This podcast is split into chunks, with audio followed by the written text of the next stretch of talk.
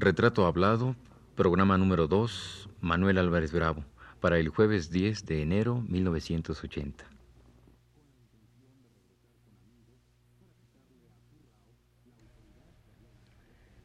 Radio Universidad Nacional Autónoma de México presenta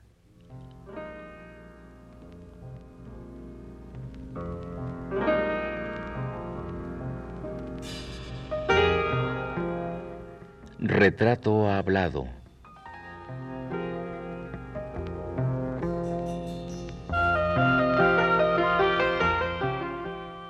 Manuel Álvarez Bravo.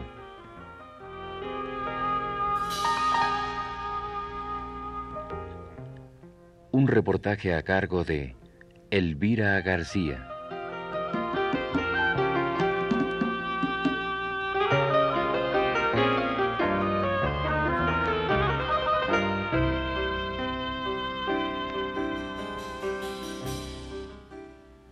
Como usted recordará, en el programa anterior, don Manuel Álvarez Bravo rememoró su época infantil vivida en las céntricas y antiguas calles aledañas al Zócalo y a la Catedral Metropolitana.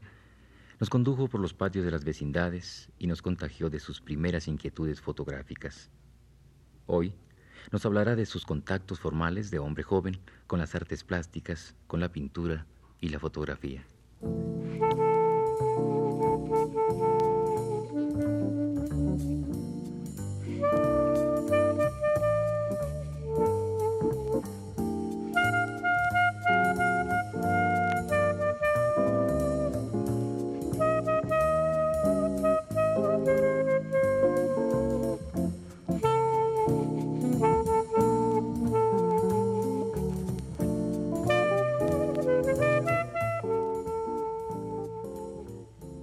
Sus acercamientos paulatinos a las expresiones artísticas fueron creando en Álvarez Bravo una enorme curiosidad y deseo de experimentar, él mismo, una labor artística.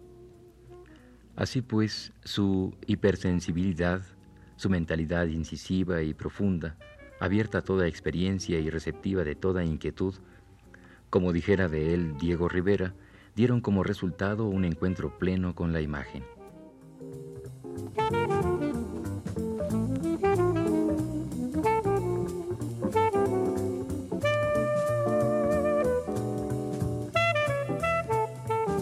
En esa época tenía yo también la amistad con un amigo Fernando Ferrari.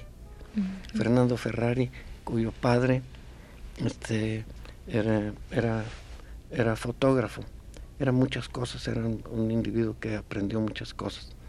Este, era encuadernador, era zapatero, era fotógrafo, era ingeniero.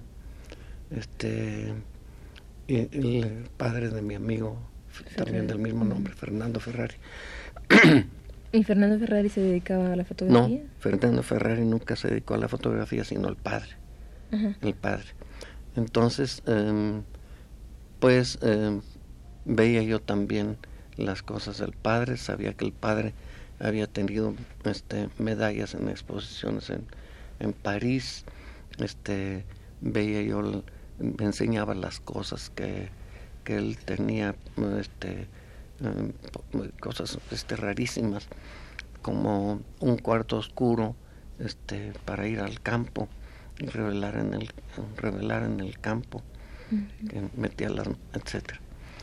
Em, Esto le eh, influye a usted bastante. Indudablemente. fueron una, una serie de, de, circunstancias que me empujaban indudablemente hacia la, hacia la fotografía.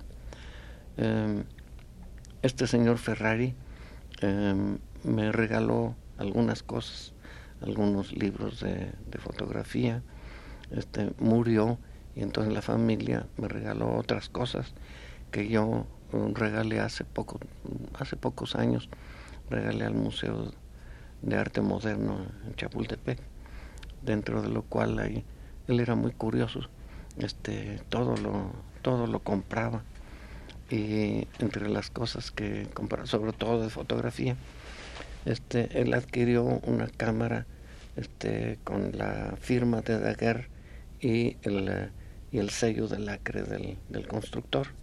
Esa cámara está actualmente en el, en el Museo de Chapultepec, de arte moderno. Me la regaló la familia y yo la regalé con otras cosas bastante importantes. Al mismo tiempo, eh, había, se me, eh, no importa, se me acumulan las, eh, los recuerdos. Este, había, en donde ahora está la Suprema Corte de Justicia, se llamaba allí El Volador. indudablemente era el lugar en donde, en donde mm, había eso, esa ceremonia del palo volador. Pero en aquella época em, era, un, era un baratillo. Iba yo al baratillo, compraba libros, compraba y eh, compraba eh, fotografías, pequeñas tarjetas este, eh, de nadar, de otros realmente importantes. Yo no sabía, pero eran importantes, me gustaban y las compraba. Daguerrotipos, etcétera. Este, murió el señor Ferrari y em, me regalaron, como le decía, este álbumes de fotografías, algunos muy importantes. Hay un, álbum, todo lo regalé a Chapultepec. Un álbum en que em, en que se inspiraron para el libro de los mexicanos pintados por sí mismos. Casi todas las fotografías de ese álbum, creo que todas, no recuerdo ahorita, eh, son de Cruces y Campa. Este, el aguador, la agua fresquera, etcétera. Em, hay ahí, dentro de ese álbum metí también un, un grabadito en donde se ve obviamente que está copiado de una de esas fotografías en una forma absolutamente exacta, que no podía ser naturalmente al revés. Entonces, em, pues ese fue una de las, ah, pero hablábamos de hablábamos de Weston, es, eh, em, y por eso recordé a Ferrari.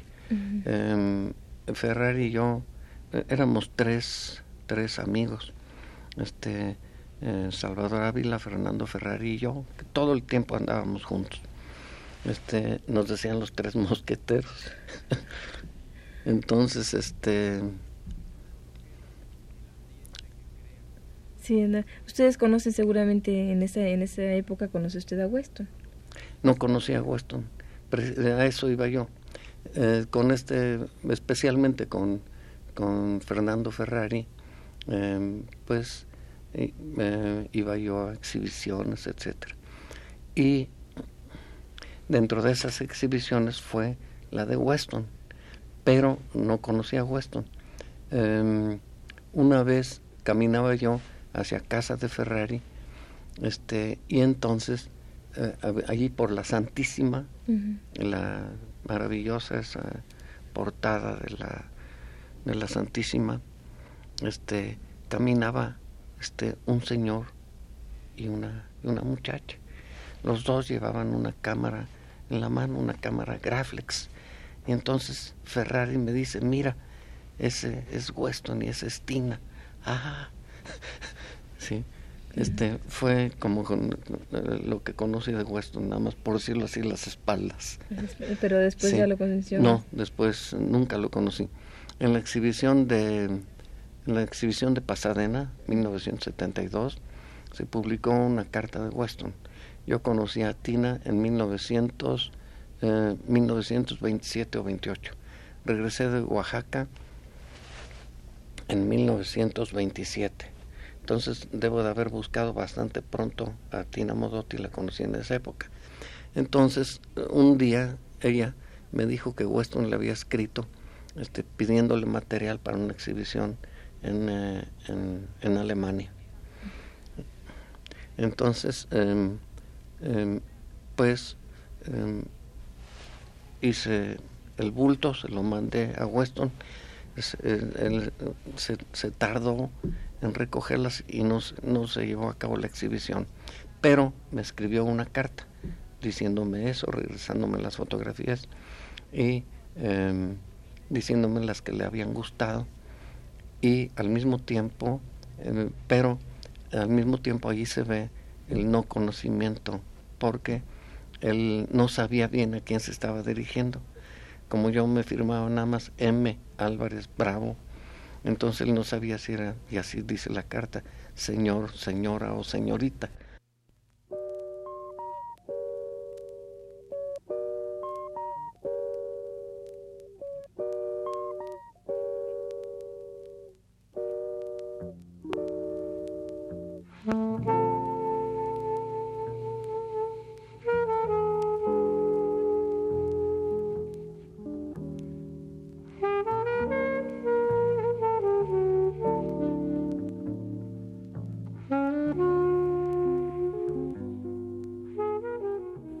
El paso de los años y el contacto cada vez más cercano con los creadores de arte iban alejando a don Manuel de los números, la contabilidad y las auditorías y acercándolo a algo más cálido, de mayor sensibilidad y plasticidad, la fotografía.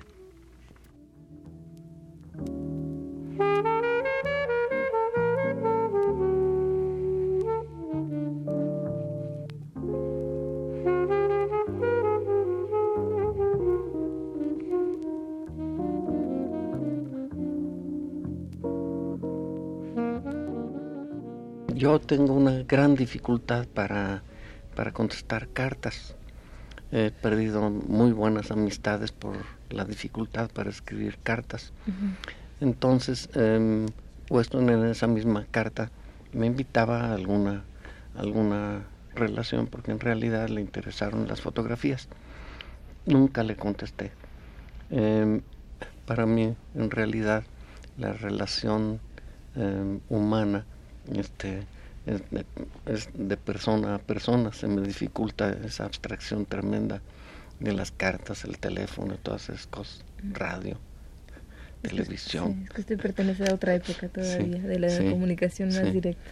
Sí, entonces, em, entonces la amistad no fue por carta con Weston, sino personal con Tina Modotti.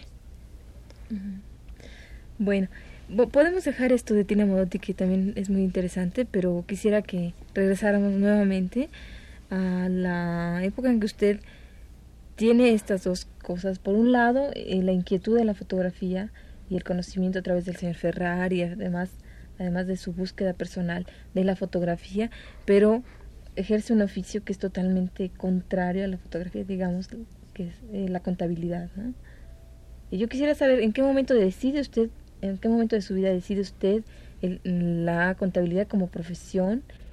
¿Es por necesidades económicas? por No, no sé por qué. Dígame usted por qué. Eh, pues por una, eh, por una, eh, por una natural necesidad.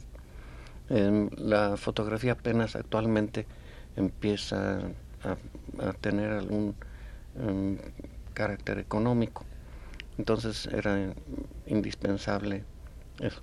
Eh, había paralelamente el interés, eh, no precisamente por la fotografía al principio, tenía yo esos impactos, eh, pero em, en, en, general era por el arte. Em, estuve estudiando, es decir, pretendía estudiar música, pero em, era un poquito complicado para mí con los otros estudios, con el otro trabajo después pintura también. Estuve con un, con un profesor en San Carlos, eh, profesor Garduño, me acuerdo también, hermano del fotógrafo, el fotógrafo, el fotógrafo Garduño, pero el tiempo también me impedía estar asistiendo a las clases. Entonces fue cuando, teniendo en mis manos una cámara prestada, me, este, no, no tenía yo una obligación de tiempo, no, etcétera únicamente la, económica para eh, poder este, eh, comprar este, los eran, eran paquetes no eran rollos sino eran unos paquetitos que se que se usaban. De película dice película. sí más tarde conocí también a, Hugo Breme. Él recibía de Europa de Alemania recibía este placas. Pero me estoy adelantando eh, mi primera cámara la compré con eh, una casa que se llamaba Islas Hermanos, que estaba en la esquina de Madero y Isabela Católica. eh, la compré en abonos, nos pagaban cada 10 días, pagaban por decenas, y entonces cada decena daba yo un abono, no recuerdo, de 5 pesos, algo por el estilo. Recuerdo muy bien que, que la cámara me costó 120 pesos, porque era una cámara en aquella época muy estimada. ¿Qué cámara eh, Se llamaba este Century Master. La palabra master realmente me, me impresionaba un poco, pero este em, se la compré y las hermanas. Todavía tengo el lente. El lente era un lente Gerst Agor. ¿Por dónde va el asunto? Bueno, el asunto es que usted ya, me cambió todo, aunque es muy interesante. sí, no, como no, no, tengo este, Bueno, entonces, sí, no cuidado. De que estábamos hablando de que usted eh, tiene un interés sobre la fotografía, por esto que me acaba de explicar, de que no requería un tiempo determinado para estudiar y para estar en ella, pero a la vez tiene ejerce un oficio o una profesión que es totalmente, yo diría que contraria, a pesar de que la fotografía tenga números y todo esto, yo diría que contraria a su afición por la fotografía, su interés, que es la contabilidad. Yo le preguntaba, ¿en qué momento elige usted la contabilidad como, como profesión, como manera de vida, por la necesidad de cubrir una un, este, nivel económico. Em, había la necesidad de que estudiara yo algo para poder trabajar. Entonces la familia pensaba que em, pues que podía yo estudiar en eh, no, entonces no estaba en Chapingo la escuela no recuerdo dónde estaba pero algo de agricultura eh, pero em, no sé qué dificultades hubo y no pude no pude estudiar agricultura. Entonces la cosa más fácil, más simple, más directa era estudiar, eh, estudiar comercio. Fue como entré a la escuela, a la escuela de comercio. Pero hay una liga en esto porque cuando la primera exhibición está, en, eh, creo que en 1929, 28 29, en esa primera exposición también fue pues la familia este se interesaba en, la exposición de, del familiar pues y em, eh, una hermana mía mm, estaba estudiando y tenía tenía un maestro de matemáticas.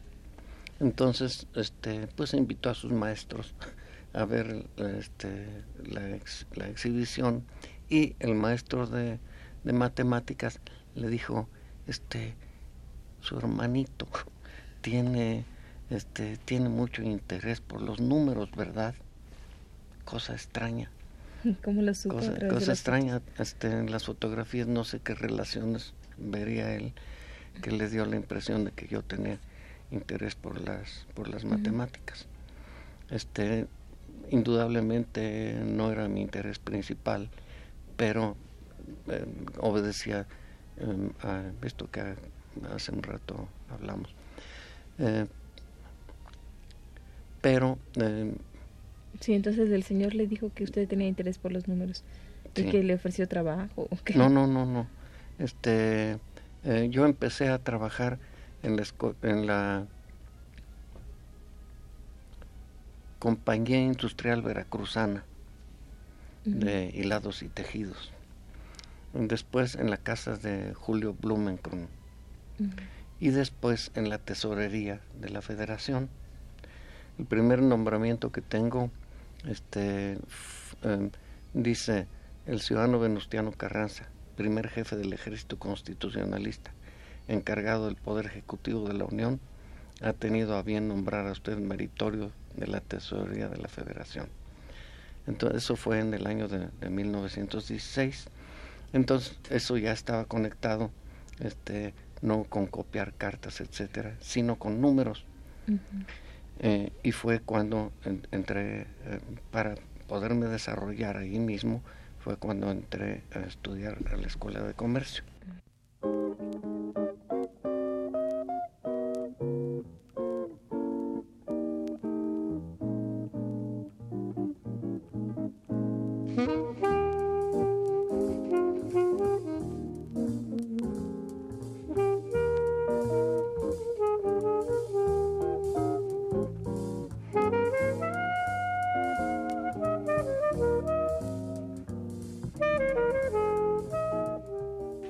Es difícil entrevistar a Manuel Álvarez Bravo tratando de sostener un hilo conductor de la cronología de su vida. Precisamente a causa de la vivencia tan intensa y variada de su existencia, es que don Manuel suelta con facilidad ese hilo conductor y salta de un tema a otro, apasionándose siempre por todo aquello que le motive a la reflexión de su propio arte.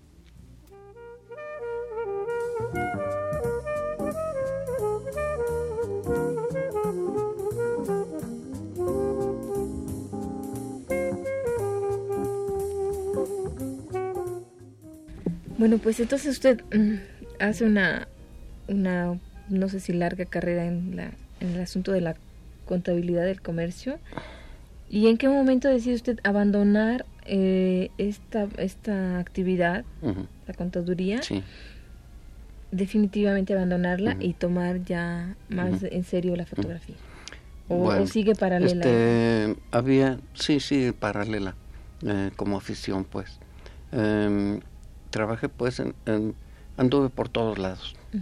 En la tesorería de la federación en la secretaría de hacienda en, en, pagadurías pagadurías del ejército primer regimiento de, artillería de montaña segundo regimiento de caballería 34 jefatura de operaciones militares Puebla y Oaxaca etcétera.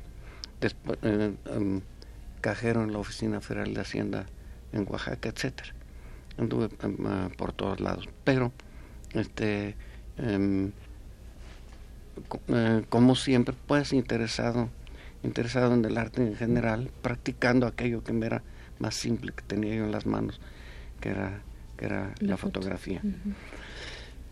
Em, antes de la relación está eh, por carta con con Weston fue antes de dedicarme definitivamente a la fotografía. Em, eh, Tina Modotti salió de México en el año de 1929.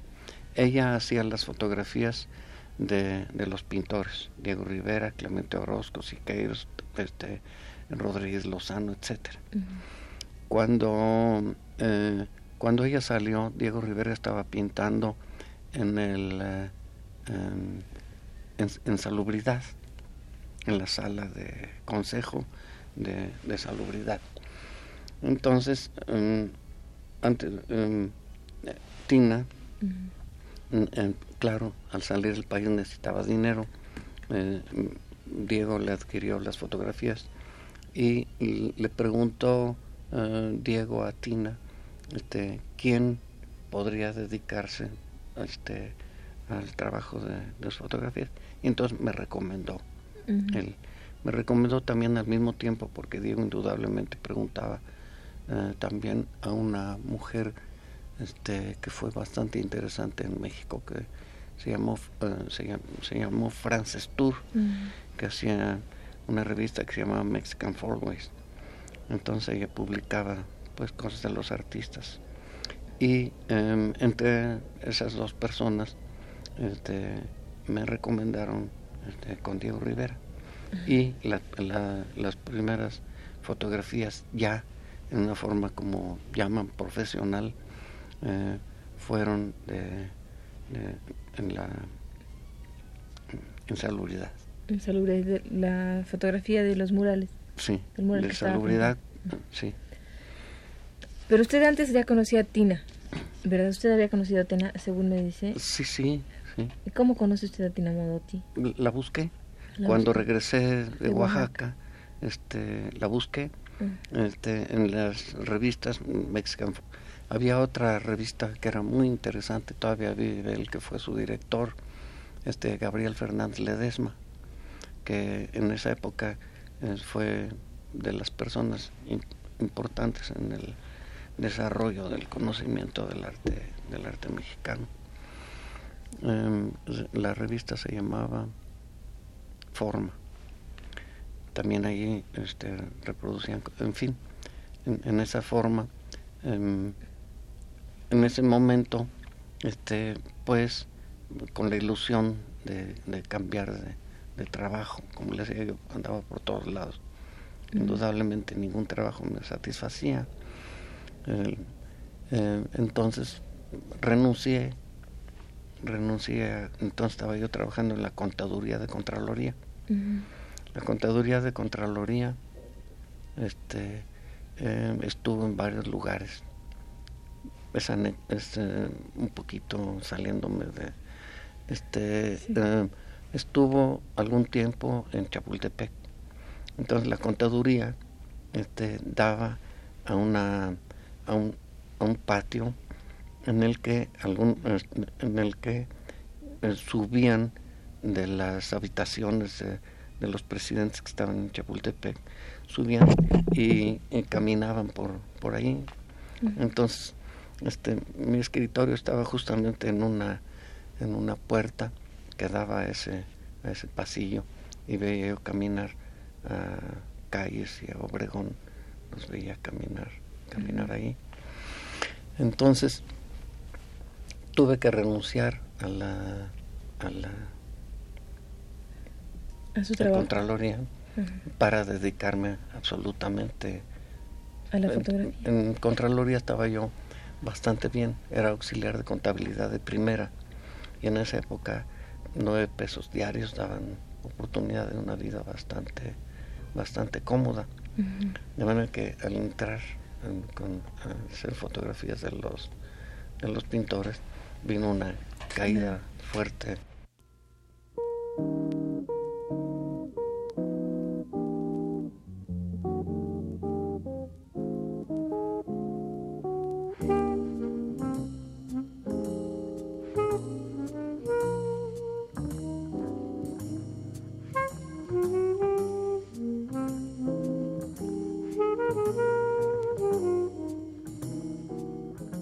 La vida de Manuel Álvarez Bravo, como la de todos nuestros grandes artistas mexicanos, es como un gran arcón repleto de hermosas imágenes, de recuerdos imborrables, de experiencias narrables o inenarrables. Un arcón tan lleno que al abrirlo es difícil lograr mirar todo lo que hay dentro.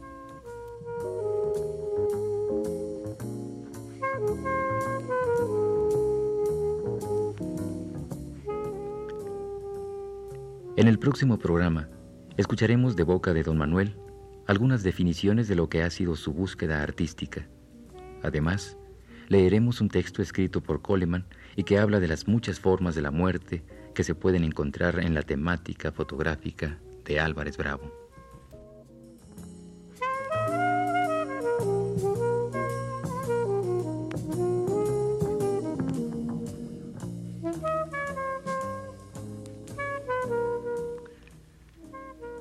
Esta fue la segunda parte de la entrevista con Manuel Álvarez Bravo. Le invitamos a escuchar la tercera el próximo jueves a las 10 de la noche.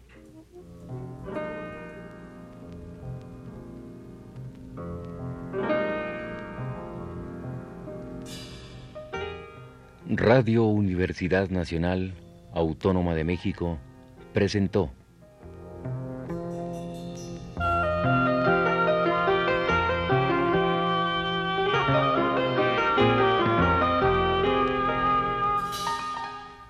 Retrato hablado.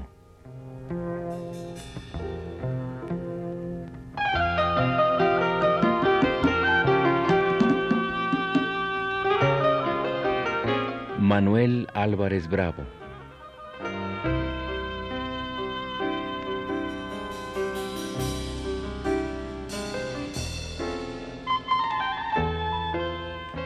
Un reportaje a cargo de Elvira García.